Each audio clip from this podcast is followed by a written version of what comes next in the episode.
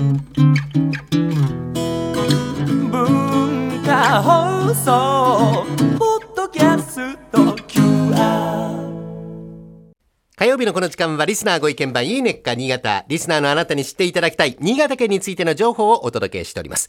あなたにも一緒に考えていただきたい新潟県についてのクイズもあります。お付き合いください。え今日11月11日は実は魚の鮭の日なんですね。鮭の日でもあ鮭るの。なぜ今日が鮭の日か？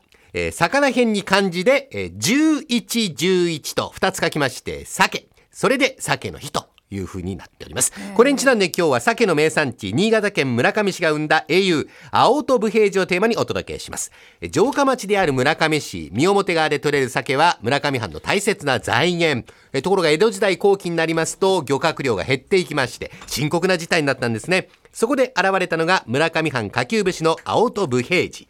長年鮭の研究に打ち込んでいた武平次は川で生まれ海で育ってまた川に帰ってきて卵を産むという鮭の生態を世界で初めて発見した人物と言われているんです。ふるさとの川に戻るという鮭の性質を生かして武平次は三表川の流れを3つの筋にして1本は本流として今まで通り漁をして残り2本は分流として産卵が終わるまで禁漁として稚魚を増やそうといういわば鮭の人工孵化増殖システムを考え出したんですね。この案が藩に受け入れられまして、分離は1794年に完成して、種川の姓と命名されました。これはカナダなどで初めて鮭の孵化事業が行われたとされる時期よりも、およそ140年も前のことなんですね。世界で初めての鮭の増殖事業として歴史に刻まれることになりました。種川の姓の導入によって、三表川で取れる鮭の量は飛躍的に増えまして、藩の財政も潤って、およそ30年かけて行われた川の大工事、歴史的な鮭の増殖事業は見事な成功を収めたということなんです。さて、三表川の鮭は村上の人々に大切に受け継がれて、その後も鮭の町として親しまれております。村上では鮭のことを伊予ぼやと呼ぶんですね。伊予とぼやは両方とも魚を意味するそうで、村上で鮭は魚の中の魚という意味を持つ言葉なんですね。魚魚。えー村上の鮭料理は100種類以上もありますが、鮭のお鮭浸し、腹子の醤油漬け、多彩な美味しさを楽しめます。今日はスタジオに、未生吉川の特選、鮭の焼き漬け用意してあります。めっちゃ美味しいはい。鮭の焼き漬けとは村上の郷土料理で鮭を焼き上げて熱いうちに醤油だれに漬け込んだもの。煮付けた鮭の味とは全く違う焼き漬けならではの独特の風味と。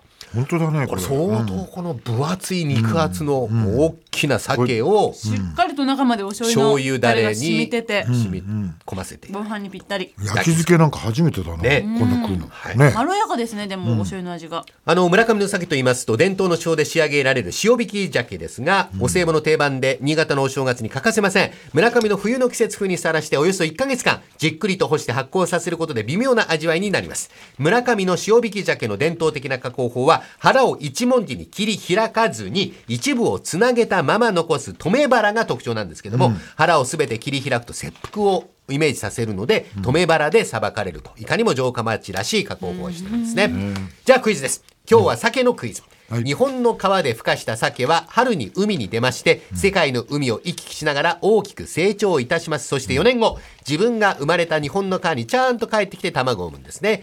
遠い外洋に出ていった鮭は、どうして最終的に生まれた川に帰ってこられるんでしょうか。まあ、生まれた場所の何かを覚えているという説が今のところ有力と。この有力な説を考えてお答えになってください。真鍋さん。うでもちゃんと生まれた川なんですよね自分のそうですね。はい。緯度経度緯度経度。はい。大竹さん。苔苔。もも、もの様子、苔の様こ子。こは何ふるさとのの桃だみたいないなんか何食うた時の避けてる？苔だ。こ食食うんだろ？最初じゃあ苔みたいなの食ってんじゃないの？治療の時？稚魚の時真鍋さんは緯度経度。はい。これ感覚的にっていうことですねだ。ってそれぐらいちゃんと分かんないと生まれた場所なんて帰ってこられ GPS 機能ないと思うが頭の中に入ってるってことです。あかもしれなはいい。ね、大竹さんは苔も。はい。お二人の答えの中に正解があるんでしょうか。正解は、匂いです。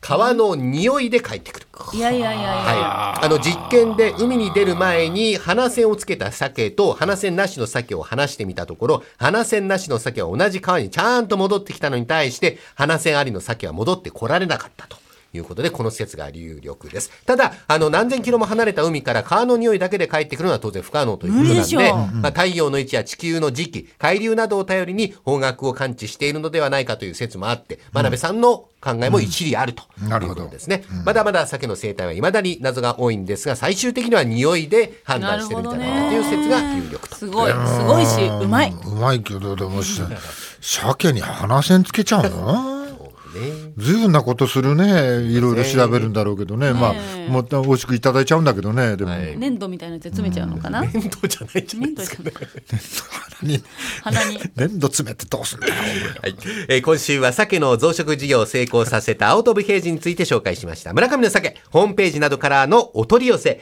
表参道新潟がネスパスでも売っております。来週以降もこの時間は新潟県の情報をお伝えしていきます。楽しみにしていてください。このいいねっか新潟のコーナーは文化放送のホームページにてポッドキャスト配信されております。ぜひお聞きいただいて、新潟県について詳しくなってください。この時間はリスナーご意見番いいねか新潟をお届けしました。